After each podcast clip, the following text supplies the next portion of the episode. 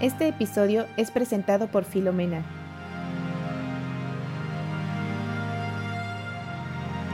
Bienvenidas y bienvenidos a Despertar Cósmico, un espacio para escuchar, aprender, empatizar y de abrazar nuestras experiencias y diferencias para un despertar universal. Todo lo que siempre quisimos hablar está aquí. Yo soy Brenda Hernández y hoy nos acompaña una gran amiga, la primera mujer que conocí en este rollo canábico, psiconauta, etcétera, y que ha cambiado mi vida en muchas cosas positivas. Blanca Isabel, gracias por estar aquí en Despertar Cósmico. Ay, yo muy feliz, Brenda. Gracias por la invitación. No, muchas gracias a ti, Isa. De verdad que estoy súper contenta que estés aquí porque creo que juntas como que hemos recorrido... Un gran camino. un gran camino nos conocimos hace un par de años cuando pues cada quien teníamos como trabajos diferentes, nos dedicábamos a cosas distintas. En otro momento de nuestra vida. Y de repente la planta nos unió, ¿no? Esta, esta cuestión de querer emprender o empezar a crear cosas en la industria canábica en México, contenido para mujeres. Y de repente hicimos un clic increíble y todo ha evolucionado y cambiado y todo lo que hemos pasado ambas, ¿no? Lo que hemos cambiado nosotras y cómo ha evolucionado nuestro proyecto y también nuestra manera de ver el consumo, la planta y todo. Exacto. muy bonito. Sí, la verdad es que me da mucha, mucha felicidad el poder pues haber aprendido tantas cosas al lado de ti, que me has también enseñado tanto y pues bueno, Ahorita estamos abriendo este nuevo espacio, este nuevo capítulo en nuestras vidas. Estoy muy emocionada. Sí, quiero que nos cuentes todo, todo, todo de ti, porque aparte todo el trabajo que tú has hecho en este rollo canábico es súper cabrón.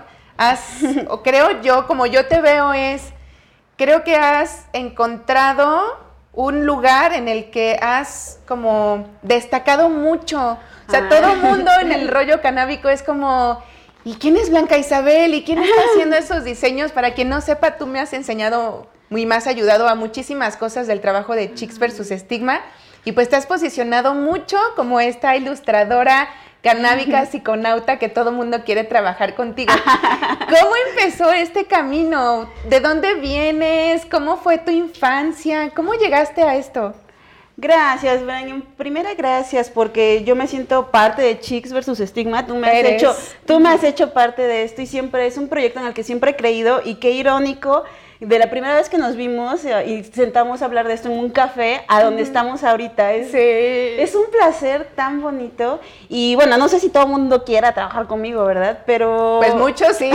pero eh, ha sido un camino de años, como tú dices, de de cuando empecé lo canábico, no había todos los espacios que hay ahorita, pero es algo súper bonito saber que se están abriendo tantas oportunidades, tanta diversidad de, voces, ¿no? Porque era lo que incluso cuando nos conocimos hacía falta, que ahí es cuando tú llegaste y yo dije desde el principio, sí, hace falta un Chicks versus Estigma, por favor, hazlo. y desde entonces creí en el proyecto y hasta ahora y no me arrepiento, o sea, desde el inicio, desde que lo vi dije esto va para grande y muchas felicidades por eso. Muchas gracias, Isa. Yo soy, pues yo soy veracruzana, nací en, un pueblito de Veracruz, uno muy católico, vengo de un hogar súper, súper eh, apegado a la iglesia. Mm, mi infancia estuvo, fue en Veracruz y ya la adolescencia fue en Chiapas. Em, estudié diseño gráfico, me especialicé en diseño editorial. No me gustaba la carrera de diseño gráfico y cuando entré a la especialidad de diseño editorial como que agarré lo mío, porque me gustaba mucho eso de leer, de clavarme, soy súper clavada, entonces empecé a trabajar para, para, libros, para revistas, para periódicos, y por mucho tiempo pensé que esa era mi vida, o sea, yo me, yo me veía al frente de, o sea, siendo directora de arte de una revista, y esa era como mi, mi idea de éxito en ese momento, como en la universidad, ¿no? Saliendo de la universidad, eh, me fui con todo a querer ser una diseñadora como yo en mi mente lo ponía, que ahora entiendo que no era, no era una visión mía, era una visión impuesta de lo que, o sea, ¿qué voy a hacer? Diseñadora. Ah, ¿qué hacen los diseñadores? ¿Cómo son los diseñadores? ¿no? y, te empiezas a hacer una fantasía de dónde quieres estar, empiezas a perseguir esa fantasía. Entonces, a cómo nos educaron, a, la, de alcance el éxito y todo eso, yo quería ser una profesional. Siempre he sido claro. como una persona media solitaria.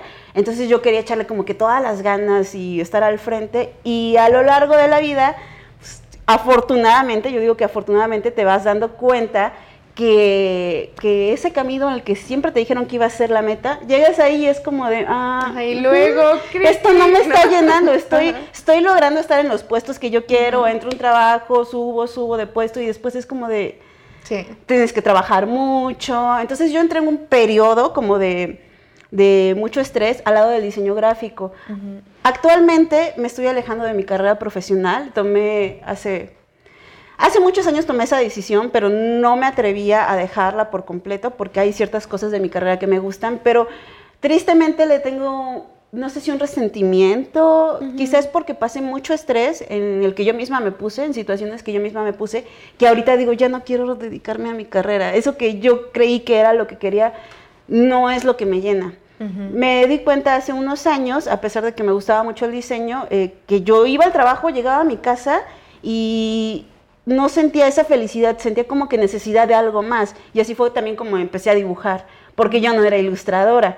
O sea, yo, yo era diseñadora, yo contrataba ilustradores para que aparecieran en revistas o que si en las agencias, ¿no? Para Sí. una campaña publicitaria. Me encantaba, yo siempre fui fan de la ilustración, pues por diseñadora, pero siempre lo vi como algo de, sí quiero, pero dibujo mal, ¿no? Y Ajá. ya Y sabes, no siempre, no, pero es que siempre tus demonios de que Claro. no, tú no, tú no eres suficiente, ¿no? Entonces yo contrataba ilustradores como de, ay, a ver si fulanito, a- a ilustradores que yo admiraba, veía su trabajo y decía, yo jamás podré hacer eso. Pero yo tenía la compulsión de dibujar en mis libretas, como cuando me sentía mal, cuando me sentía enojada, cuando íbamos a una de esas juntas godinas en las que no llegas a nada. Entonces yo llevaba mis libretitas y yo así como que tomando apuntes. Pero en realidad así dibujando al jefe, sacando la lengua, Claro. cosas así. Y lo agarré más como un medio de expresión. Claro. Entonces yo no me veía como ilustradora. Yo decía, es que esto yo solo lo hago porque es terapia personal, ¿no? Y cuando llegaba alguien y, ¿puedo ver tu libreta? Yo, no, no, no, no, no. no". Me daba El jefe.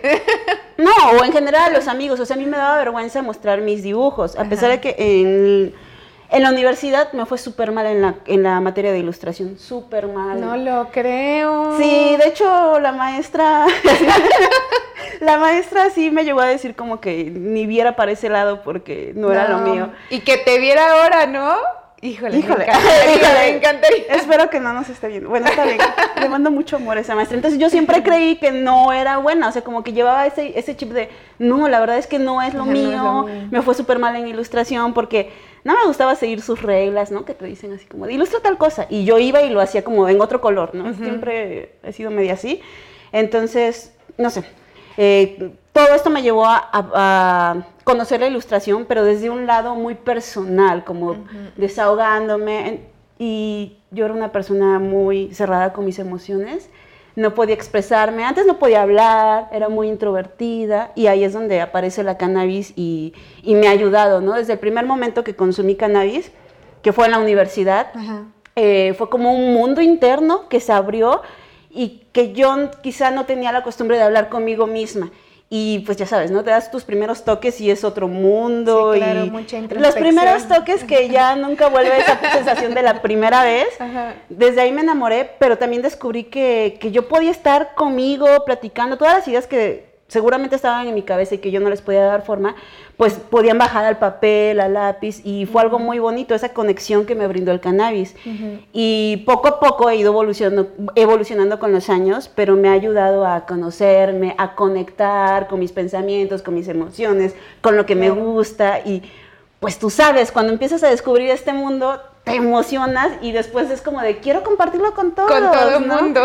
Sí, entonces eh, fue como una unión de, era diseñadora, pero yo era pacheca desde la universidad, sin embargo, pues no era la mejor marihuana. Ahorita yo hablo de, de consumo, pues de reducción, ajá, responsable, reducción de daños y todo eso, pero no es porque yo me ponga como de, mírenme, mi consumo es perfecto. Todo lo contrario, ahorita que ya tengo 35 años, que ya que son como 15, 16 años consumiendo, ya digo, no manches, el daño que le hice a mi cuerpo por no saber esto. Antes Claro. no había información. De acuerdo. Y ahora que ya la hay, pues por eso, por los errores que ya cometí, es como que voy y hablo de, amigos, no la caguen. Sí, exacto, porque- fíjense en estas cosas. Sí. Sí. 100% a nosotros no nos tocó nada de educación, o sea, era como de, préndete el porro y es, es como la mota de la chida, o sea, ni siquiera sabes que hay ni cepas No, ni no. perfiles de cannabinoides. Cuando ni inicias, pues no, No, o sea, es, es como ya es mucho que estás probando la marihuana, ni siquiera, ni siquiera se te podía ocurrir que habían distintas cepas, ni nada. Y yo ni siquiera fumaba cigarros, entonces mis primeras veces fueron comida, o sea, fue con mi mejor amigo y fue comida porque yo no fumaba cigarros. Eh, cuando cuento eso me dicen, oye, pero ¿y no te palideaste? Porque comida ya ves que es mucho más fuerte. Pero no, no, no sé, como que... Tu no- sistema endocannabinoide. sí me puso demasiado, pero desde ahí dije, es que esto es lo que quiero y no fumo, ¿cómo le hago, no? Claro. Entonces la pipita, empecé con pipa y ya cuando vi ya, ya medio le podía jalar al porro y todo, pero pues tosía porque yo no sabía fumar. Ya con el tiempo pues ya le vas agarrando. Y hubo Claro. una etapa en la universidad que dejé la cannabis y como ya fumaba y todo el mundo en mi universidad fumaba cigarros porque pues ya sabes, Claro, eh, a la- la entre etapa, clase y clase salen los maestros a echarse el cigarrito, Sí. a debatir y todos los chicos cool. Y yo era muy introvertida, como que no era tan sociable y pues como que salía ahí. ¿Quieres un cigarro? Yo, ah, sí, porque ya sé fumar. Sí, claro, ¿no? Y- Y así empecé, no, pero pues así empecé a fumar cigarros. Yo no Ah. fumaba, pero realmente fue un periodo en el que dejé la cannabis. Y la dejé y la por, sustituiste por tabaco. por ¿no? tabaco porque, pero espérate, la dejé por, por prejuicios míos, porque yo me sentía, o sea, vengo de una familia católica, entonces yo había descubierto que me encantaba esto y lo hacía, pero pues era algo que escondías de- a la familia, a claro. los primos, algo que tenía que ser escondidas. Mi hermano hubo un, Cuéntalo, cuéntalo. o sea, hubo un tiempo en el que vivíamos juntos, estudiamos juntos en la misma universidad y mi hermano, claro que no me podía ver fumar porque, uh, no, me iban a castigar y todo. Entonces, Claro. yo me tenía que esconder para, para consumir. Y aunque yo sabía que me hacía bien, en ese entonces no tenía ni las herramientas ni el conocimiento para defender algo que yo sentía que me hacía bien. Entonces yo misma empecé a pensar, pero es que esto es malo, si me tengo que esconder para hacerlo, debe de ser malo. Por supuesto. Y, y también como, pues, en ese entonces estudiaba en Jalapa, Veracruz, y se vino un periodo de, ah, un periodo muy triste en Jalapa donde entró mucho el crimen organizado, empezaron a haber muchos secuestros, muchas balaceras, coches bomba, o sea, fue un periodo muy feo que vivimos en el que llegamos a ver los tanques del ejército hasta en la calle, así No de, de que el crimen ya había invadido Veracruz. Entonces yo dije, no manches, y yo estoy apoyando esto, entonces Claro. eso y que salía con un chico que me decía, es que no me gustan las chicas que se drogan. Y yo, Ah, pero yo, yo no me drogo, bueno. Ah, sí, bueno, un Pero, poquito. pero no hago nada malo. Y lo que yo tenía es que yo era, yo siempre había tomado mucho, desde chiquita empecé a tomar mucho alcohol. Lo que notaba con la cannabis es que si me iba a echar muchas chelas, ya cuando me echaba el porrito, ya no se me antojaba, ¿no? Claro, ya y no como era que me daba más, divertida. me daba más ganas de agarrar la guitarra, de otras cosas, de levantarme al otro día temprano, pero era una confusión en mi mente. Tendría como unos 20, 21, 22, 23 años, no recuerdo bien, por ahí así. Entonces decido dejar la cannabis porque, porque yo no iba a apoyar al narcotráfico, porque yo no era una drogadicta, porque me daba pena y yo decía, y entonces, después de esto, sí es cierto, si empecé a consumir cannabis, ¿qué más me voy a meter? Claro, porque sí, pues, todos los prejuicios. Pero es que yo ya tenía el gusanito de los psicodélicos, yo leía libros y entonces sí se me antojaba, o sea, a mí, yo dentro de mí tenía muchas ganas de, leía que eres LSD y decía, oye, es que sí quiero. Y luego en la universidad todo el mundo lo probaba y yo tenía ganas, pero como que me daba miedo, pero sí, pero no, pero es que entonces me voy a meter a las drogas, tenía toda esa confusión, ¿no? Entonces cuando dejo la cannabis para ser una niña bien, empiezo a tomar cigarro, bueno, fumar A cigarro, fumar cigarro. porque porque pues porque todo el mundo lo hacía, porque era lo aceptable. Mi mamá siempre estuvo en contra, mi mamá es médico, siempre ha estado en contra del humo. Digo, ella acepta ahorita mi consumo de cannabis, pero siempre me dice, muy cannabis y lo que quieras, pero humo en tus Sí, en tus pulmones, es malo. Los pulmones tienen que tener oxígeno. Lo que no sea oxígeno en tus pulmones, vaporcito, lo que quieras, va a hacer un daño. Solo ten presente eso. Yo ahorita lo tengo presente, sin embargo lo asumo porque me da otros beneficios. Yo sí lo ne- necesito para otras cosas. Pero en ese momento pues se me hizo fácil encajar con, pues no, no tenía muchos amigos, Claro, pues entre demás. la edad, la etapa de la vida y pues el desconocimiento de la planta, ¿no? Sí, y justo el chico que me decía como de, ay, es que no me gustan las chicas que se drogan, ¿no? Pero él tomaba un montón y fumaba un montón. Claro, es como de qué tipo de drogas, ¿no? Porque pues el alcohol, Pero pues nuestras drogas legales, En ese entonces yo no tenía pues no. Sí, no tenías las armas. Traía como los chips de casa, los chips de la sociedad, o sea, en ese entonces no, no se me ocurría siquiera que pudiera investigar al respecto. Entonces, bueno, creo que eso fue lo de las cosas que más lamento cuando dejé la cannabis y empecé a darle al cigarro. Ojalá no hubiera pasado por eso, pero bueno, fue algo que tuve que pasar y que, del cual también he aprendido, del daño que me hizo el cigarro. Actualmente ya no fumo. Eh, lo dejé, o sea, empecé y ya después lo dejé por un rato, el cigarro, y todo bien. Y dije, uy, qué fácil fue dejarlo y todo. Pero al llegar a la Ciudad de México, empezar a trabajar en agencias y todo ese estrés. Estrés volví, o sea, empecé como un toquecito, ¿no? Iba con amigos y, ay, nada más dame un toquecito, nada más, ¿no? Hay otro toquecito cuando vi ya compraba un cigarro, cuando vi ya compraba cajetillas y cuando vi ya estaba fumando de nuevo. Y para mí era muy triste porque lo resentía en mi, en mi condición, pero era como una compulsión que necesitaba en los momentos de estrés, cuando había mucho estrés en el trabajo y todo el mundo se estaba mentando la madre y esas etapas en las agencias que están bien feas, entonces te sales a echar el cigarrito y para mí sí era un descanso, yo notaba que salía, me daba el toque y pues la nicotina tiene esa falsa sensación de, darte como un alivio. Exacto. En realidad no te está dando un alivio, es el efecto de la nicotina, en realidad te está haciendo una adicción tú piensas que te libera el estrés y no, más bien te causa más, estrés. Pero bueno, no tampoco lo sabía en ese momento, yo sentía que era como un alivio de la presión que tenían al trabajo y volví a fumar. Y bueno, eso fue como un periodo, pero actualmente lo que me ayudó a dejar el cigarro pues sí fueron los psicodélicos. Entonces, tuviste como esta recaída al tabaco debido al estrés de la ciudad, del trabajo, y sí, las agencias es demasiado matado. Eh, ¿En qué momento vuelves a dejar el tabaco o cómo, cómo llegas a ese punto donde decir, ok, ya no me voy a echar mi cigarrito de medio tiempo del trabajo porque pues no me ayuda? Pues mm, fue muy difícil. Esta segunda ocasión en la que lo quise dejar, sí me enfrenté a que no podía. O sea, yo tenía como la sensación, yo podía pasar semanas, meses sin fumar, pero de repente cuando entraba periodos de estrés, estaba unido que tenía que trabajar, sacar mucho trabajo al lado de una chela y cigarros, ¿no? Y también pues con las personas con las que vivía era una dinámica parecida, ellos vivían así, es que es que eso es algo muy normal. Bueno, no digo que sea correcto, pero pero es común. Quien nos vea va a decir que es algo muy normal. Lo tenemos súper normalizado, entonces yo me habitué eh, a, hacer eso. Y ya cuando dije, oye, creo que no está chido para mi salud, cuando empecé a hacer esta reflexión, porque pues ya en mis viajes de cannabis, eh, pues no sé, a mí me sucede, no sé si a todos, porque ya sabemos que la cannabis le pega diferente a todos, ¿no? Pero a mí me hace tener unas introspecciones muy fuertes, de repente me, va, me lleva mucho hacia adentro y cuando estoy pacheca, pero sí en un grado en el que ya estoy como muy concentrada, me doy cuenta de mis errores, ¿no? De cómo yo misma me hago daño con ciertos hábitos y bueno, yo he hecho mucha introspección al respecto y ahí en ese momento de viajes muy introspectivos era donde decía, es que no tienes que estar fumando cigarro, es que, o sea, como ese tipo de cosas. Sin embargo, no lograba no hacerlo. O sea, pasaban, de, como te digo, semanas, no lo hacía. Y de repente llegaba un periodo de estrés y volvía. y yo decía, esta vez voy a trabajar y no voy a fumar.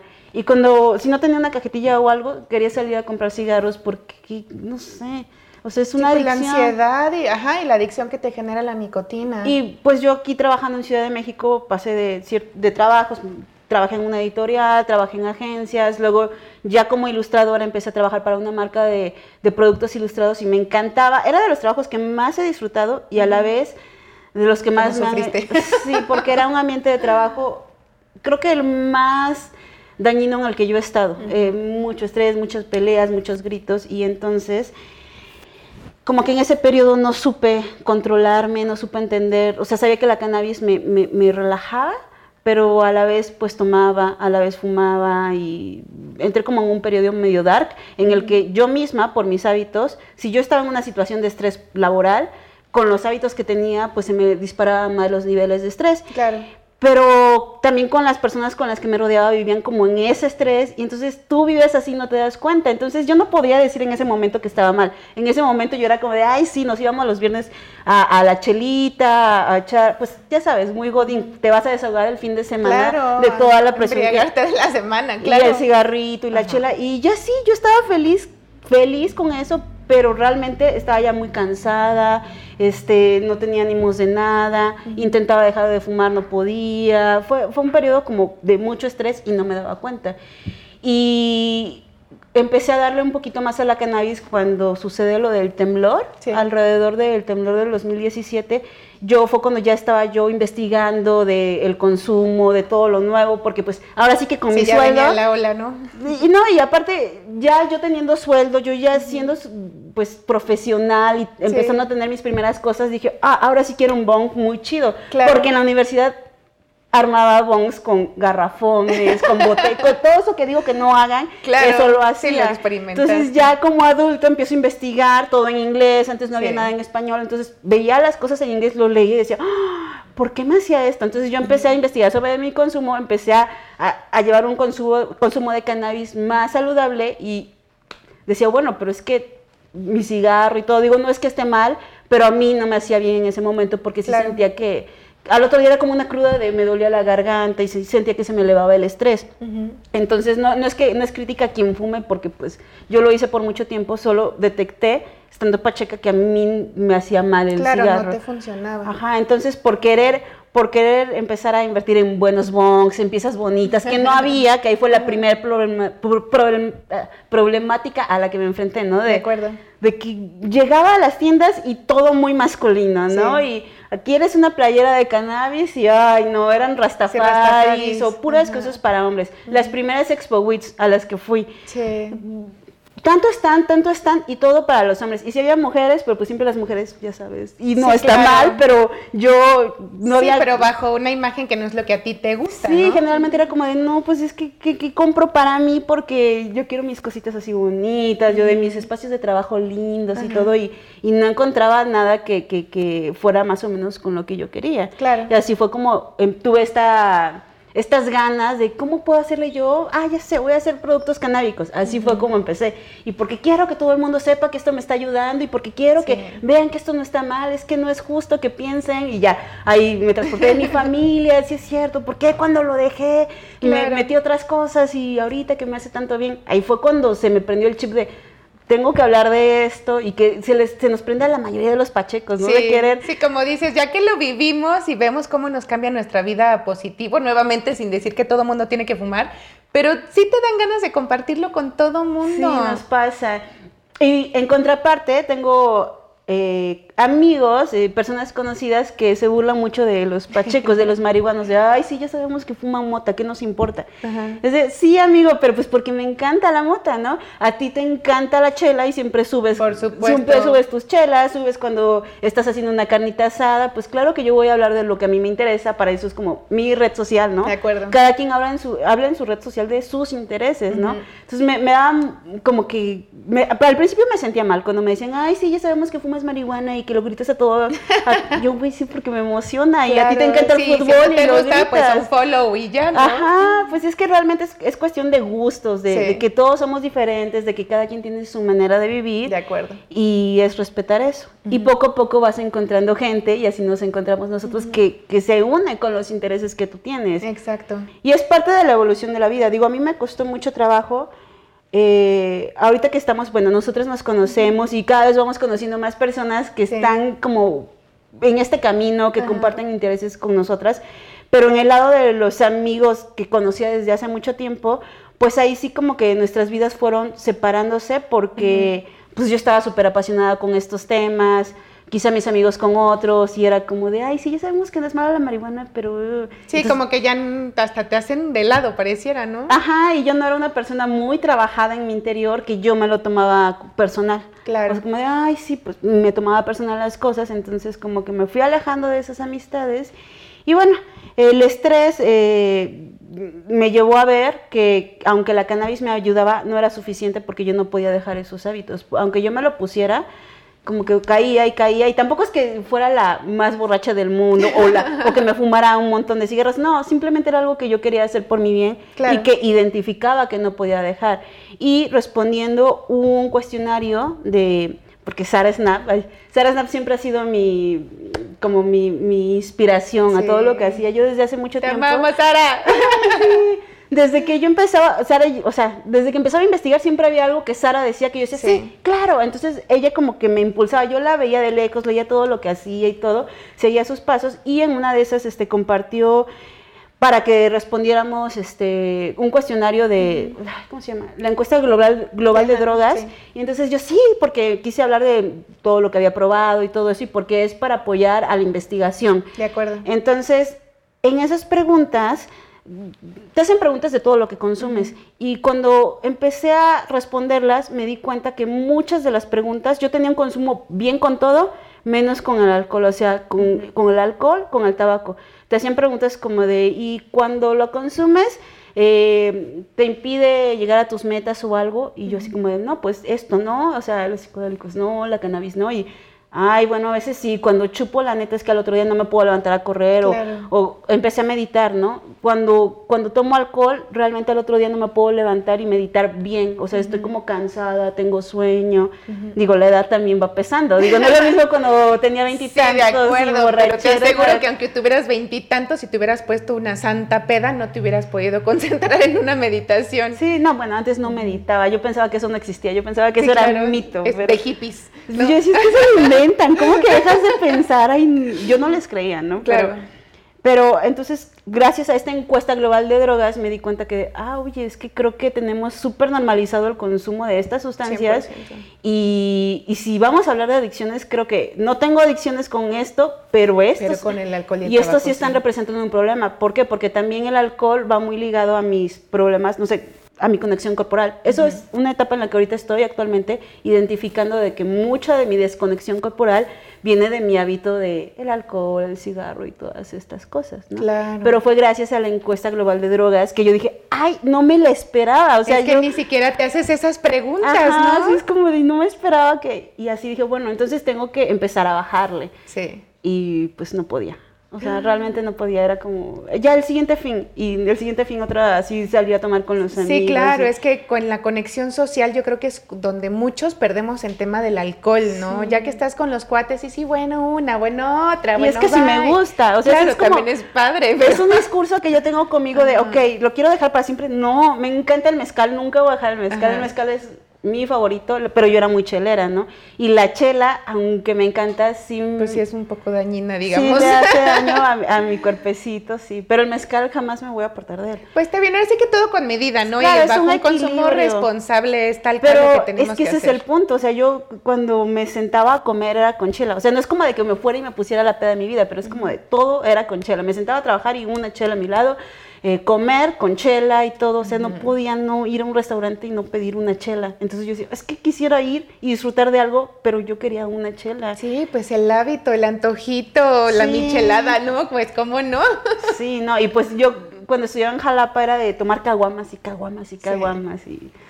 Ahí es muy habitual eso. Lo sé. ¿Y en qué momento fue entonces en el que descubriste los psicodélicos y cómo te podían también ayudar como una forma de dejar estos malos hábitos que no te funcionaban a ti? Pues es que en realidad eso lo he descubierto últimamente, pero la primera vez que consumí un psicodélico me llamaba la atención en la universidad y no me atrevía. Porque yo ya, pues como la ñoña que soy, yo ya había investigado lo que, lo que sucedía en tu, en, tu, en tu cerebro y todo. Entonces yo tenía una, una emoción de que decía, es que se supone que esto es malo, pero todo lo que investigo parece que... Dice lo contrario. y yo estaba pues en la carrera de diseño gráfico, entonces había muchos estudios que incentivaban a la creatividad. En ese momento yo no entendía cómo, pero yo decía, es que sí quisiera, ¿no? Pero les sacaba. Y muchos de mis compañeros los consumían, iban a fiestas y era como, nos vamos a meter un ácido. Y yo, ay, sí quiero, pero me daba miedo como con personas que no conociera en una fiesta y la verdad es que pues a la mera hora no me atrevía. Y qué bueno, o sea, me daba pena conmigo misma porque si es que sí me debería de atrever, ¿qué es lo que me da miedo? Pero pues cada quien tiene su momento, no había prisa.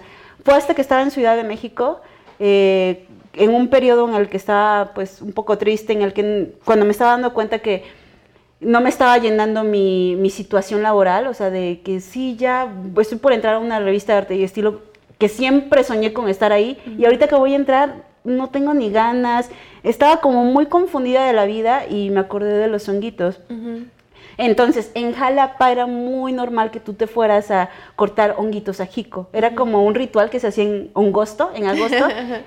en Jalapa esperabas agosto porque te ibas a Jico a cortar los honguitos y todo. Y entonces ahí es como algo mucho más Ahorita ya quito los venden que con menú y hasta por celular formas, cápsulas, chocolates. Pero yo no tuve ese acercamiento a los hongos. Mm, para mí era de ir y cortarlos y la gente de Jico y todo pues tenía esa tradición de de decirte que, que, no te los llevaras a la ciudad, que fueras y los cortaras, que si no los encontrabas es porque no era tu momento, porque los honguitos te encuentran a ti, no tú a ellos. Entonces, la primera vez que fui a Jico no encontré suficientes y pues no, o sea, encontramos muy poquitos y no, no fue suficiente para un viaje. Pero esta segunda vez que voy ya con esa intención y todo, y los corto, esa fue mi primer, mi primer acercamiento con una experiencia psicodélica en Jico.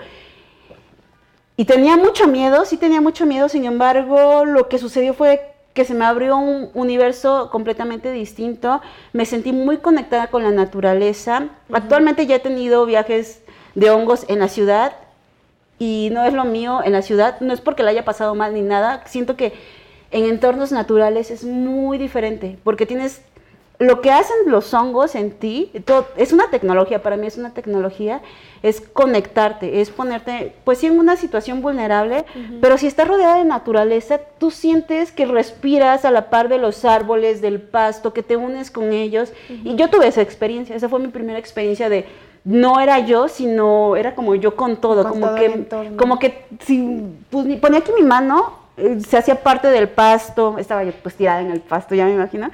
Entonces, desde ese momento, cuando regresé y pude, porque en ese momento pues no, no, estoy, no estoy pensando, ¿no? Claro. Pero lo que hubo después de esa experiencia para mí fue de... O sea, sí, la marihuana está bien, me ayuda a muchas cosas, pero ¿qué es, esto? Cuando regresé dije, ya no quiero seguir en las editoriales, el mundo editorial ya va a acabar me gusta dibujar, porque me da pena, de, o sea, fueron muchos veintes, pero más allá de eso, fue una sensación, ¿sabes qué es lo que a mí me sucede con los psicodélicos? Y lo he platicado con otras personas, a mí me, me saca muchas emociones que no las puedo decir con palabras. Sí. También te he hablado de que no soy muy buena expresándome y por eso dibujo, para, con eso he logrado eh, como aprender a expresarme, pero, pero las emociones que yo siento con los psicodélicos, cuando las digo, no, no son exactamente lo que estoy sintiendo. Y lo que me pasa con los psicodélicos es justo que siento mucho, que, me, que siento algo más allá de mí. Sí, o sea, siento que este cuerpo... Sí, te vuelves como mucho más... o sea, percibes mucho más pero me siento en conexión con un más allá. Con el todo. Y yo siempre fui una persona escéptica y atea, pues vengo de un hogar católico, y, pero yo súper atea, súper atea, y en este momento no me considero atea, Después de las experiencias con psicodélicos, no estoy hablando como de un dios, como te lo pone. Sí, del señor de barba. Cada quien tiene su concepto de, la energía que quiera, ¿no? Incluso si eres ateo, es como de, bueno, es súper respetable, pero en este momento, por lo que yo siento, que no puedo decir con palabras, pero que va más allá de mí, porque lo siento en mi interior cuando, cuando consumo psicodélicos, es una conexión muy fuerte que va más allá de este cuerpo. Y no sé cómo decirlo. Y a veces, cuando hablo de eso, digo, ay sí, ya, estoy enloqueciendo, ¿qué me sucede? No estás enloqueciendo. Pero eso es lo que me sucede. Mi primera vez con psicodélicos fue con hongos en Jico y a partir de ahí dije, esto es lo que más me encantan. Pero yo soy una persona que le tiene mucho respeto al consumo, precisamente por esta conexión, porque también creo que dentro de mí rompió muchos mitos de pues, el ateísmo, yo era súper atea, yo siempre fui muy apegada a la ciencia de de ay los horóscopos, burlarme de los de las personas que creen en horóscopos, de todas las que creyeran en algo espiritual, era como, eso no existe, te digo, de la meditación. Tenía una amiga budista, una compañera budista, y yo le decía, es que yo no puedo meditar, es que no lo entiendo. Y ella me decía, te llegará, o sea, con toda la calma del mundo, y yo así como de, no existe. pero que imagínate que ego, que como tú, como tú no, lo, has experimentado, lo desechas y dices, toda la gente, toda la gente miente. Pero pues estaba en ese momento, ¿no? No fue que yo después de eso ya fuera a consumir hongos, porque aquí en la ciudad no podías conseguirlos. Pero ya de ahí dije, ahora el LSD, ahora sí ya quiero probar el LSD. Unos meses después consumí LSD por primera vez, pero con los psicodélicos es como más pausado. Y em, justamente hablábamos del cigarro, cuando yo estaba en este periodo de estrés, de que no sé qué onda con mis hábitos, y bueno, tuve una etapa en el trabajo horrible, de mucho estrés, y ahí es cuando ya te conocía más o menos. Cuando nos conocimos, yo estaba, era una persona muy estresada. Entonces fue cuando tuve la inquietud de probar el 5-MeO-DMT, el sapito. Y para mí ese sí es el antes y después de toda la psicodelia. O sea, de, mi consumo ya estaba, me gustaban los ácidos, me gustaba el LSD. Ya había investigado que no me iban a dañar, que al contrario, yo lo veía... Que te hace daño más el alcohol. Yo lo veía con mi persona, que me daba muchos beneficios de mil cosas y pues ya estaba a favor, o sea, empecé a investigar y dije, pues igual que con la cannabis voy a investigar todas estas sustancias, pero empecé a investigar sobre el 5-MeO-DMT. En general, el DMT ya me llamaba la atención. Y en ese entonces había un documental en Netflix, que no sé si ahorita está, que era como el DMT, la molécula de Dios, y hablaba de la ayahuasca y todo eso. Y yo decía, ching, tengo que ir hasta Perú para probar el DMT. Sabía que era algo que yo quería hacer. Y en eso me entero que aquí, que había como consumir el 5-MeO-DMT, así es como, como yo a Janina Tomasini, empiezo a escuchar como sus podcasts y todo, y dije, bueno, lo tengo que hacer. Y ya, o sea, nunca volví, después del sapito nunca volví a probar un cigarro, nunca. Mm. Digo, antes, de, antes del sapito yo ya había estado experimentando con microdosis de psilocibina, o sea, los honguitos, pero en microdosis para dejar de fumar. Y ya, o sea, yo ya lo había, yo ya llevaba tiempo sin fumar antes de, de llegar al sapito. Pero justo cuando probé el sapito, pues es fumado con una pipa, lo empiezo a jalar y yo creo que realmente es porque como lo fumas, se te queda el sabor, pero en mi desprendimiento, porque el sapo sí es el desprendimiento de este cuerpo total, del ego, y en ese lugar, yo ya te he contado mi experiencia con el sapo, fue una emoción como un hilo de energía, un flujo en el que yo estaba, pero no era yo, era yo con muchos y como lo hice con Janina Tomasini, Janina hace cuencos y canta, entonces su canto me transmitió, no sé si yo me proyecté en el canto o algo, sentí mucha tristeza. Me acuerdo que cuando lo comenté con Janina me dijo, pero ¿por qué tristeza de algo tan bonito? Te digo que no tengo las palabras para decirlo y al ponerlo en palabras no es lo que yo quiero decir, es que no fue tristeza, es llorar de hermoso. digo tristeza, pero fue un sentimiento que me hizo llorar. Entonces, no tengo las palabras en mi idioma español y digo, ah, sí, lloré, tristeza. Pero realmente ahí es cuando te das cuenta qué chiquito nos queda el idioma. Y mucho de lo que me han enseñado los psicodélicos es como de, el idioma es como las personas nos comunicamos en para decir mesa, eh, maceta, ¿no? Pero nuestra realidad se limita muchas veces a ese idioma. Y tú sabes, entre más idiomas tú empiezas a conocer, cuando empiezas a aprender francés, inglés y a la vez español, tu cerebro está así de que realmente distintas palabras tienen pueden significar otros conceptos. Y a veces cuando lo quieres pasar al español tan literal, pues como que no se puede. Y en nuestros idiomas, o sea, eh, nuestros idiomas de nuestros ancestros, hay palabras que no existen en el español, palabras muy hermosas, ¿no? Como, como, hay palabras que sí es amar desde el corazón o amar como en lo cotidiano, los, separan y hay una palabra para cada cosa. No, no soy súper experta de que supongo que también en chino, en, en alemán y todo, pero ahí te das cuenta cómo el lenguaje eh, limita nuestra realidad. O sea, porque ¿cómo puede una persona decir que amar desde el corazón o desde el alma es un concepto y amarte porque, ay, te amo, amo tu pantalón? o sea, ¿cómo una persona puede distinguirlos si utilizan la misma palabra? Entonces, por eso vamos dejando de ahondar en muchas cosas que existen en nuestra realidad. No sé si ya me estoy viajando mucho. Me encanta. Pero, realmente eso me sucede con los psicodélicos, que digo, es que este lenguaje, esta realidad me queda muy chiquito para lo que yo te digo que siento. Y eso ha sido reconfortante porque me ha hecho ver que esto es solo una cosita, o ya sé, es en lo que yo creo, yo no digo que así sean las cosas, no te lo aseguro, no vengo a decir esto es la verdad, pero yo siento que ajá, estamos aquí, esto es un ratito, pero mucho más allá. Hay, nosotros somos más allá de decir, ay, yo estoy vestida así, yo soy Isa y soy ilustradora.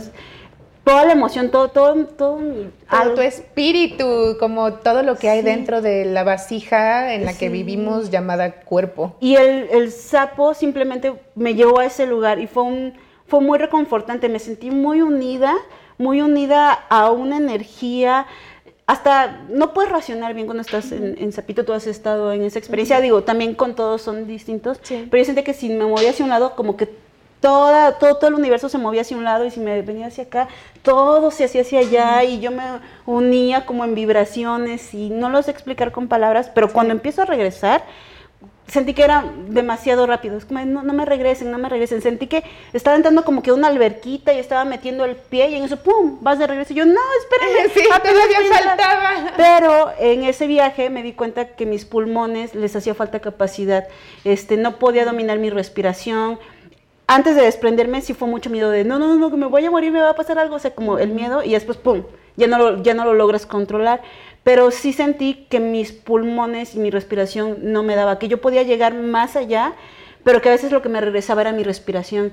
Y antes del sapo yo no lograba, o sea, yo ya había empezado a intentar meditar, yo al principio me costó mucho trabajo, pero dije, está bien, voy a creer en esto por, por el estrés, porque yo había visto que era muy bueno para el estrés y todo. Entonces, había intentado meditar, no lograba llegar a ningún lado.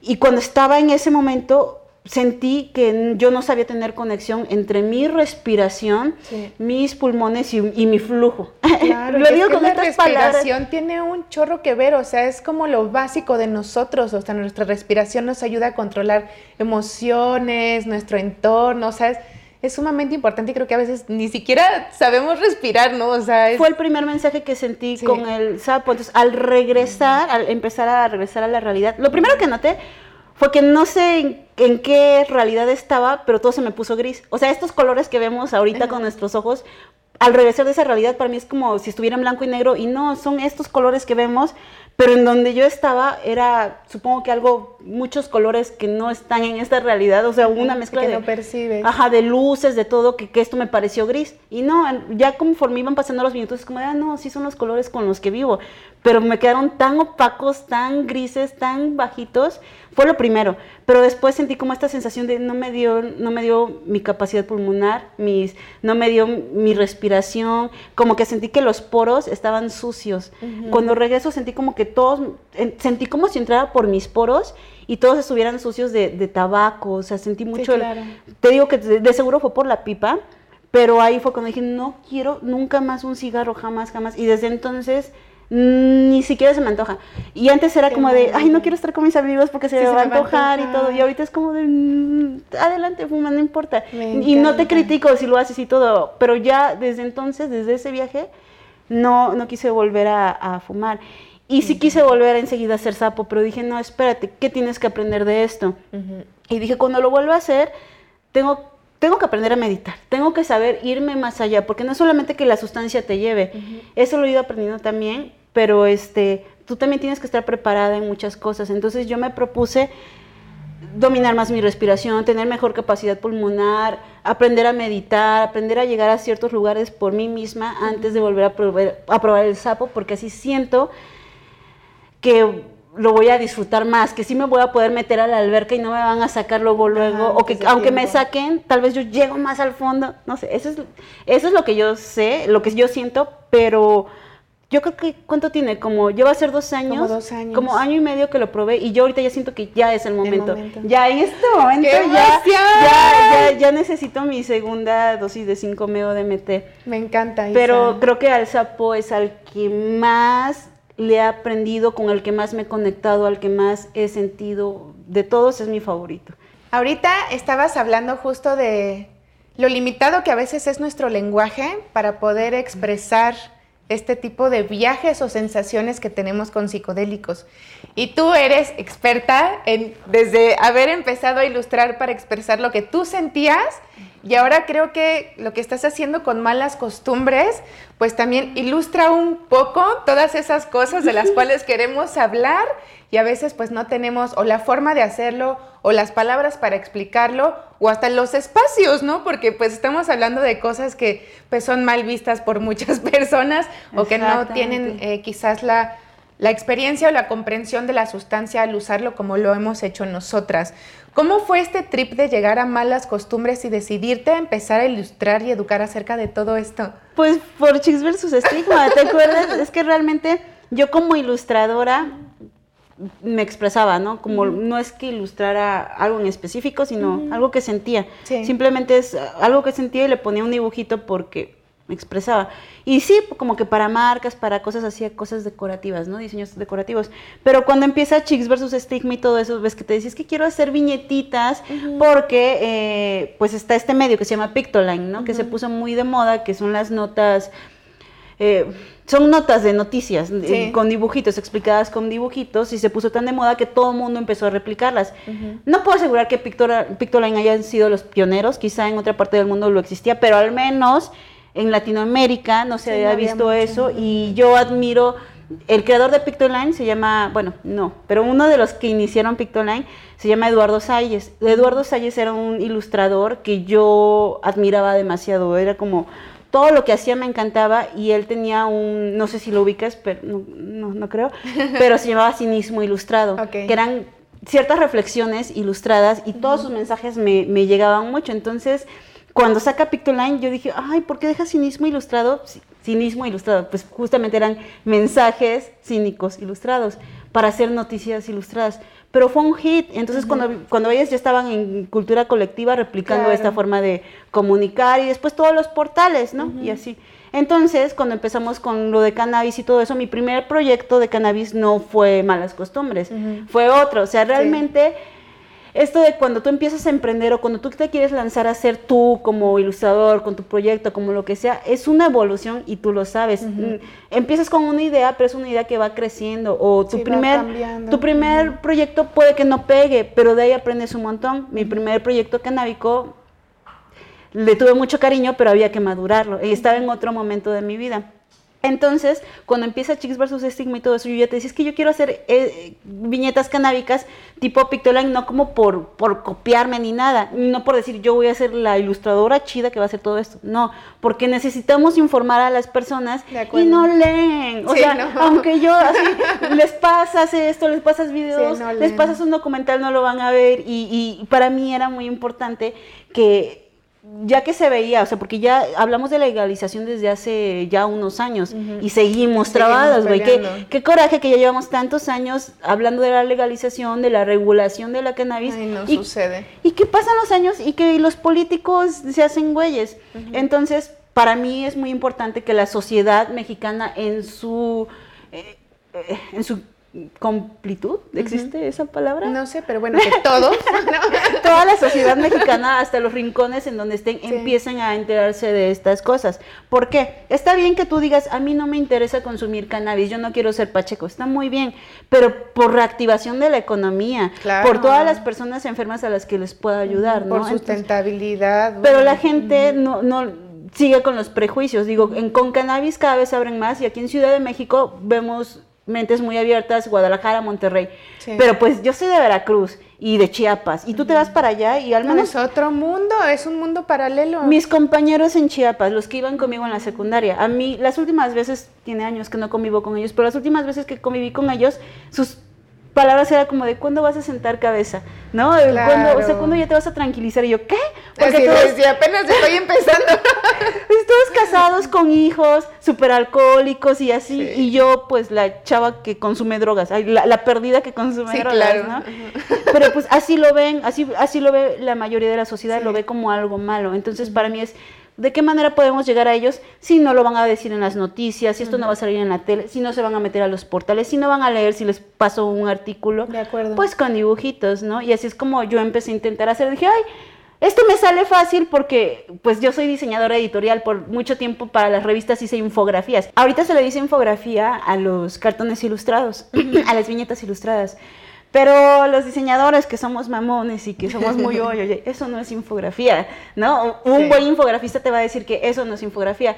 Tengo mi maestro de infografía, eh, trabajaba para, para infografías para Conozca Más, ya sabes, todas estas que explica muy bien, y él siempre me dice, no, pues es que lo de Pictoline no son infografías, y es cierto, eso no es una infografía, son viñetas ilustradas, son explicaciones, pero bueno, ahorita ya se les conoce como infografías y además pues tenemos que adaptarnos. Claro. Entonces, esta manera de llevar pequeños bocaditos de información a las personas para poner este, estos temas en la mesa, en las mesas de las familias mexicanas, me pareció algo muy importante, algo que no se estaba haciendo y que se necesitaba. Había viñetas de todo para explicarte lo que quieras, pero no había de los básicos de las... Ajá, y así fue como, como inició la idea. pero realmente no es que yo solo quisiera hablar de marihuana, pues yo tenía toda la inquietud de hablar de de ya lo que yo era, de yo sola como persona, yo de que no necesitas eh, a fuerza estar pegado a una pareja. No tengo nada en contra de las parejas, entonces es muy bonito el amor.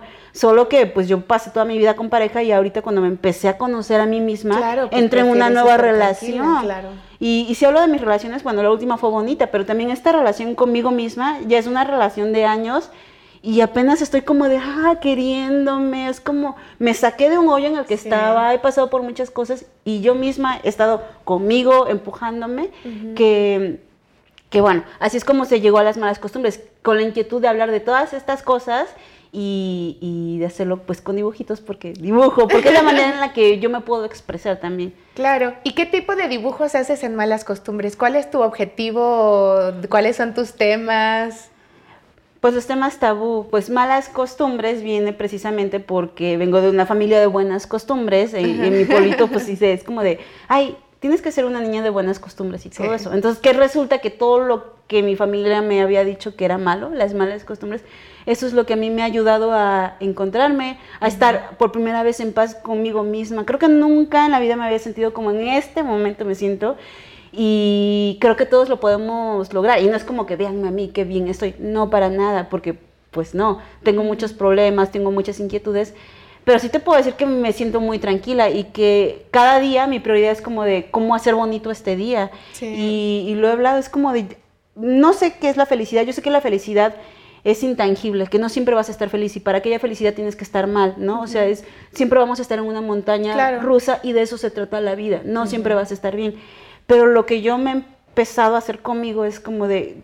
Mm, es muy cursi y sale, está mucho de moda de, de ay, sí, es que cada día valga y todo eso, pero realmente trato de que al menos cada día haya algo bonito en mi vida. Claro. Y yo ya empezar a hacer esto eh, me ha hecho ver que ha sido gracias a todo lo que me dijeron que estaba mal, lo que me ha llevado a, a tener unos días tan bonitos, a tener paz conmigo, a esta relación, han sido todo lo que me dijeron que estaba mal, que es conocer mi sexualidad, experimentar con mi sexualidad, que ahí si no, niña, no te toques, eso está mal. No, para nada. Conocer mi cuerpo a través de las sustancias, a través de los psicodélicos, empezar a entender un alma. Está bien si no crees en, lo, en que hay algo más allá, pero yo sí empecé a creer gracias a las sustancias eh, esto y a mí me ayuda, porque porque por mucho tiempo me hice de menos, porque por mucho tiempo, o sea, como ilustradores, como yo no soy ilustradora, ilustro re feo. Dibujo, pues mis dibujos son chuecos, ¿no? Pero son hermosos, los amamos. Bueno, yo los Pero por mucho tiempo me daba mucha vergüenza mostrarlos porque no dibujo bien, ¿sabes? Entonces lo que me ha ayudado a esto es como de todo lo que te dijeron que está mal, resulta que no está mal, que eres tú. Y de eso se trata las malas costumbres, de las malas costumbres me han llevado a donde estoy. Entonces los temas, pues sí es la cannabis, pero en general es temas tabús, los temas que generalmente te dijeron que estaba mal, pero que te ayudan a liberarte. Entonces, ese es como el objetivo de las malas costumbres, hablar de esos temas, pero hablar desde un desde la experiencia de una persona que no es nadie, que no es eh, la experta, la super fitness, la super con la vida resuelta, claro que no, tengo muchos problemas, pero simplemente es vamos todos a hablar. Y ahí es donde nos unimos porque eso también es chicos versus estigma. Entonces, ese, ese, era mi objetivo con malas costumbres. Y empezó a funcionar porque se empezó a hacer una comunidad muy bonita, porque empezaron a aparecer personas que compartían estas experiencias. Y sobre todo porque como justamente yo estoy llena de dudas y de inquietudes, pues yo le pregunto a la gente, bueno, ¿y, tú qué piensas? Oye, ¿y tú qué me puedes contar? ¿No? Hay muchas cosas que yo no sé de psicodélicos, entonces me gusta escuchar a la gente que escribe y para mí se empezó a volver un espacio para, para todos, entonces... Claro, y aparte es un espacio que ha crecido súper rápido, o sea, y eso también no solamente nos habla de que es muy hermoso todo lo que haces, sino que también hay una necesidad de la gente de hablar de los temas, de encontrarse con comunidad, de aprender, porque pues como dices, si apenas estamos ahorita empezando a tener más contenidos en nuestro idioma de cannabis, que es la pues droga hoy en día un poco más aceptada después del alcohol y el tabaco,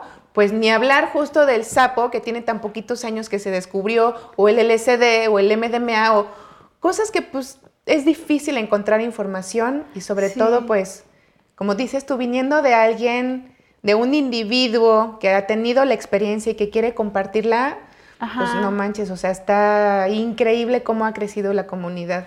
Sí, y bueno, la comunidad somos todos, eso es, es algo muy bonito, pero ahora aquí te va... Actualmente yo tengo esta, no es problemática, pero estoy me estoy enfrentando, enfrentando esto con malas costumbres. Cuando, cuando lo empiezo a hacer fue por pandemia, me quedo sin trabajo, ¿no? Entonces es como de, ¿y ahora qué voy a hacer? Entonces justo cuando inicia la pandemia, estábamos todos en un periodo de incertidumbre que no sabíamos ni qué iba a suceder con el mundo, todos los que nos quedamos sin trabajo, sin un ingreso, para mí de ahora cómo voy a pagar la renta, todo lo que tenía que, si conseguí una chambitera para pagar la renta, entonces me vi como muy en esta problemática y yo bien fatalista y bien, bien psicodélica, es que bueno, ya el mundo se va a acabar, entonces ya en este momento, ya yo creo que en dos meses, igual ya no llegamos al 2021, en este momento tengo que hacer lo que quiero. Y así empecé en pandemia con las malas costumbres, de, bueno, de todo con malas costumbres, ya que no tengo trabajo y tengo el tiempo para ilustrarlo, así inició. Pero pues justamente inició a la par de que yo empecé a dosificarme con psicodélicos, porque bueno, ya yo aprendiendo de los psicodélicos y todo esto, empecé a ver que muchas personas también lo ocupaban para sus procesos creativos, entonces me empecé a interesar por el área de la psicodelia y la creatividad. Entonces empiezo a desarrollar malas costumbres a la par de que empiezo a consumir este, ya dosis de psilocibina, o sea, de honguitos, pero ya con una bitácora de la toma tal hora, bla, bla, o sea, como para ir viendo cómo influía en mi creatividad. Cuando ya decido lanzar la web y todo, ya la iba a lanzar y después empecé a tomar terapia de psicoanálisis con psicodélicos. Y en este lapso de tomar psilocibina, como que la idea que yo tenía para la página de repente ya no tenía tanto sentido porque al consumir este, la psilocibina quise hacer otras cosas, que fue así de, no, pues hacer artículos, hacerlos más tipo blog, que sí la gente empieza a llegar, también porque nos empezaron a cancelar las cuentas. Cuando se viene todo esto de, de, que te censuran por hablar de cannabis, cuando se viene todo eso, dije, necesitamos un espacio donde se hablen de esos temas sin que te tumben la cuenta, sin que te entonces, así es como, bueno, se me empieza a ocurrir malas costumbres y todo. La, la página lo empieza a dar como un punch creativo y justo lanzo la página y todavía se va más arriba, empiezan a llegar muchos mensajes, empieza a llegar más gente y yo estaba muy feliz, ya tenía como el, contenido planeado y todo eso y me empiezo a dosificar con LSD, que es recientemente en donde me encuentro ahorita. Y en esta nueva etapa con el LSD han sucedido cosas que no me habían sucedido antes. O sea, antes eh, mis experiencias con LSD habían sido psicodélicas, o sea, sí, sí como muy emocionales, de emotivas, de, reflexión, pero en esta ocasión me puse en un periodo muy existencial y creo que también tiene que ver con mi separación de la Ciudad de México. Claro. De que abandoné la ciudad y ya me fui a un lugar más natural, a un lugar alejado del ruido, del estrés, a un lugar cerca de las montañas, en la pirámide más grande del mundo. Entonces, porque la pirámide de Cholula es la pirámide más grande del mundo. No lo creo. No, son de esas cosas que dice es la, pirámide más grande del mundo, pero está hacia abajo. Oh. Está más, es más grande que las de Egipto, es esta, pero lo que pasa es que no está hacia arriba, está hacia abajo porque fueron construyendo sobre de ella, sobre de ella, y hasta arriba hay una iglesia, porque pusieron una iglesia, ¿no? Pero realmente es la más, la más alta. Entonces, a mí toda esta onda me hace sentir, o sea, yo despierto y ya veo los volcanes y me siento rodeada de montañas, ya no abro mi ventana y está Sí, claro, el tráfico. El borrego viudo enfrente. O sea, ya es otra experiencia totalmente distinta. Y estar alrededor de la pirámide, pues me hace sentir energía. Yo no estoy diciendo que hay energía, que no.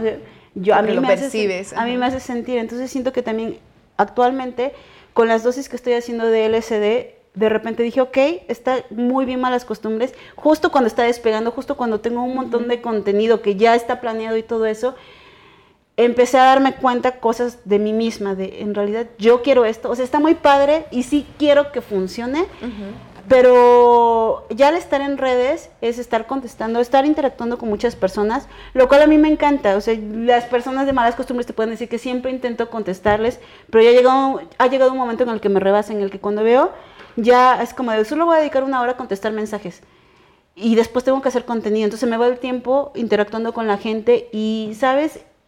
Esa yo no soy. Dedicarle tanto tiempo al celular yo no soy. Yo me prohíbo que el celular sea lo primero que vea o que las redes sociales sean lo primero que veo en el día. Yo antes prefiero hacer otras cosas para no meterle a mi mente cosas de redes. Entonces me di cuenta que ya estaba yo muy esclavizada de las redes, pero también empiezas a hacer una figura. Y con todo lo que empezó a suceder de los influencers, de Bárbara Regil y todo eso, es como yo, yo, yo no quiero ser alguien a quien sigan, yo, a mí no me sigas, yo he tenido, he cometido muchos errores en la vida, entonces yo no soy un modelo a seguir. Y de repente los mensajes que me empiezan a llegar, los agradezco, son súper bonitos y los agradezco mucho, pero para mí es como, yo no soy eso, es que te admiro mucho, es que eres mi ídolo. No es cierto, no, mm. claro que no. O sea, muchas gracias, pero tengo muchos errores, entonces me empezó a dar como un rollo muy, de verdad tú quieres ser esto, de verdad eres un modelo a seguir. No soy un modelo a seguir. O sea, bueno, me gusta hablar de eso, pero, pero realmente hay que tener mucha responsabilidad. Sí, el caso de las sustancias es mucha responsabilidad, pero, pero yo creo que el trabajo que, que tú estás haciendo, más allá de convertirte en alguien que la gente quiera hacer lo que tú haces, creo que pues sí has más bien dado una voz de muchas personas que se han quedado calladas y no han podido expresar pues todo lo que han experimentado a través de todas estas malas costumbres, ¿no? Entonces, sí, justamente. sé lo difícil que es como mantener redes sociales y demás y el manejo de las personas, pero pero es parte, como dices, del descubrimiento y de la evolución de todos los proyectos. Ajá, justamente solamente estoy intentando que sea una voz responsable, ¿no? De acuerdo. De repente, pues, no hay cómo publicitar productos canábicos, ¿no? Entonces se hace a través de las figuras de, las, redes sociales. Entonces, yo ya para hablar de una marca, pues se me empezaron a acercar marcas, ¿no? Y, la cosa es como yo no puedo hablar ya de una marca si no me consta que tu producto, pues al menos tiene un estudio o saber de dónde viene, pero como el tema es delicado, pues no cualquiera te puede decir esas cosas. Pero entonces yo no puedo ir y decirle a las personas consuman esto, porque si me escriben y literal me dicen dónde lo consigo, dónde esto. No, eso ya es otra. Y es una responsabilidad muy fuerte. Entonces me vino como este rollo de, está creciendo mucho y, y, es una gran responsabilidad y yo no le voy a mentir a la gente. Y yo, yo sí estaba considerando, le dedico mucho tiempo a las malas costumbres y pues es un proyecto que se hace con pasión pero ese no es mi trabajo, ese no me da de comer, ¿no? Entonces, y es el proyecto al que le dedico más tiempo. Y al pensar, o sea, yo pensé, dije, a lo mejor en algún momento puede ser redituable, ya que se está normalizando todo esto, ya que lleguen las marcas. Lo mismo que yo hacía con mis trabajos de agencia, de, trabajar para marcas, pero ahora canábicas, ese era como mi objetivo y todo eso. Pero ya en esta conversación con las personas que se han acercado a mí de la industria y todo, de repente dije, ok, alguien va a tener libertad sobre mi voz, cuando yo estoy hablando de la libertad de mi voz, ¿no? O sea, como que me llegó todo este rollo de empezar a replantear de, a ver, si voy a, malas costumbres va a estar al servicio de las marcas, no, malas costumbres tiene que estar al servicio del consumidor, tiene que ser la voz del consumidor, no la voz de las marcas. Y aunque yo necesite el dinero quizá de una marca o lo que sea, pues el espacio que hace falta ahorita es la voz del consumidor. Entonces, simplemente en este momento no está medio pausado, pero no es que no esté ahí, hay muchas cosas, pero estoy apretando las tuercas porque lo que quiero que se note es que es un espacio para el consumidor, pero también tengo que tener ciertos ingresos para poderlo mantener, porque pues no vivo del amor al arte o de las marcas que a veces te mandan regalos, no vivo de eso, ¿no? Entonces, me encantan malas costumbres, pero sí quiero conservar su libertad y para eso pues hay que trabajar otras cositas. De acuerdo. No, y me encanta porque al final pues sigue siendo ese espacio, como dices, que quizás no se puede como redituar de ahí, pero por, por cómo es, o sea, por lo que es malas costumbres y como dices, es una súper responsabilidad. Cada palabra que se pone, en un post o cada cosa que se comunica en este sentido, hablar de sustancias, pues sí es una responsabilidad de Por salud, salud mental, salud física. Tú sabes todo lo que hemos pasado. Implica muchísimas cosas. Entonces yo creo que la forma en la que lo estás manejando o hacia donde lo estás llevando, pues es realmente la forma más responsable de hacerlo para que tampoco se pierda el fin, ¿no? Y al final pues son estos estos mensajes que queremos compartir porque para nosotras que hemos experimentado estas, estas cosas de la vida, estas malas costumbres, pues nos ha llevado a algo bueno y nos ha llevado como a un despertar de muchas cosas que como decíamos al principio, pues nos, nos niegan en la vida por alguna razón que luego nadie te sabe explicar por qué y pues que resultan ser cosas que nos despiertan mucho nuestra espiritualidad, nuestra mente, nuestro interior y nos hace realmente encontrarnos quiénes somos, ¿no? Obviamente cada quien es un mundo, pero, pero es algo bueno lo que se quiere compartir. Isa, para, para, para seguir esta, bueno, para hacer el cierre de esta entrevista, que me encantaría que nunca acabara. Ay, si podríamos seguir. Dime para ti qué es un despertar cósmico. Para mí sería simplemente el hecho de aceptar que siempre hemos estado soñando, de aceptar que esto en lo que tú ahorita estás es un sueño y despertar al cosmos es saber que tú eres parte del cosmos, que ahorita quizá estás soñando, pero cuando que hay algo más allá, cuando despiertas te unes al cosmos, es así yo lo siento. Me encanta, me encanta Isa. Y sí creo que con malas costumbres y toda la chamba que has hecho con un chorro de personas, incluyendo chicks y demás, pues vamos justo despertando más conciencias para, pues para que realmente tengamos este despertar universal y veamos lo que es bueno para nosotros. Isa, para quienes quieran seguir tu trabajo, que quieran colaborar contigo, que quieran aprender, lo que sea. ¿Cuáles son tus redes sociales o cómo te podemos encontrar? Como malascostumbres.blog, eh, web malascostumbres.blog, es www.malascostumbres.blog y en las redes también está malascostumbres.blog.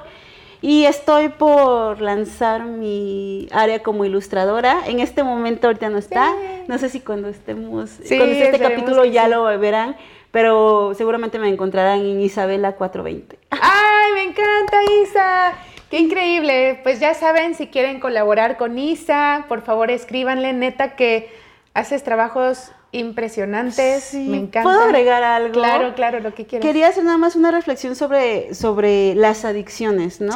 Em, porque si nosotros estamos hablando, si tú estás abriendo este espacio de temas que no son normales que hables en otros espacios, tú estás abriendo esto, también es debido a que esto se veía como de las adicciones, las drogas, y lo que estamos haciendo es, son sustancias que te llevan a otros estados de conciencia, pero no precisamente son adicciones. Pero creo que todos deberíamos empezar a voltear a ver qué son las adicciones, ¿no? Y ahorita la adicción que más, la adicción más fuerte que tenemos es a las redes sociales. Y justo ahorita me encuentro en un periodo en el que estoy tratando de entender mi relación con las redes sociales y lo que me hacen sentir. Y creo que todos tendremos que hacer este ejercicio de qué es lo que me está haciendo sentir la red social, qué, me está haciendo sentir Instagram cuando veo esto. Porque hay muchas personas con problemas de autoestima y sobre todo las generaciones que vienen que se están comparando. ¿Y, qué, a qué te lleva la red social? A compararte, todo el tiempo de, ah, ya no tengo tantos seguidores, me comparo con quien, o sea, todo el tiempo te estás comparando y siento que en vez de hacer unión, nos están separando. Entonces, creo que esta manera tan maquiavélica en la que están funcionando, ok, está bien para ciertos intereses, pero ¿para qué intereses? Para los de las industrias, porque a final de cuentas te quieren vender. Pero para las personas, tenemos que hacer una reflexión sobre esta adicción. ¿Cómo nos está haciendo sentir? Está muy padre que todos vamos a seguir en las redes, simplemente cómo está manipulando nuestras emociones, qué, nos hace sentir bien o nos hace sentir mal. Y ya con eso, si a ti Instagram, Facebook o lo que sea, te, te aflige más de lo que te hace sentir bien, porque ahorita con pandemia, noticias malas y todo, si en realidad te hace sentir más estrés, te hace sentir peor, bájale un poquito, como toda adicción. Tómate un respiro, voltea a ver otras cosas y ya, solo quería agregar eso, eso porque nadie habla de esa adicción. Exacto, exacto. Es, es algo en lo que yo estoy preocupada. Es hablar de todo lo que es adicción, de todo lo que son drogas, o sea, es, es despertar un poco hacia los conceptos, el entorno en el que vivimos y como tú dices, darnos cuenta si nos hace bien, nos hace mal, tómalo o déjalo. Muchísimas gracias, Isa, por estar en Despertar Cósmico. Amo de verdad este tiempo que pasamos juntas y seguimos. No se pierdan el próximo capítulo de Despertar Cósmico. Muchas gracias. ¡Qué chido!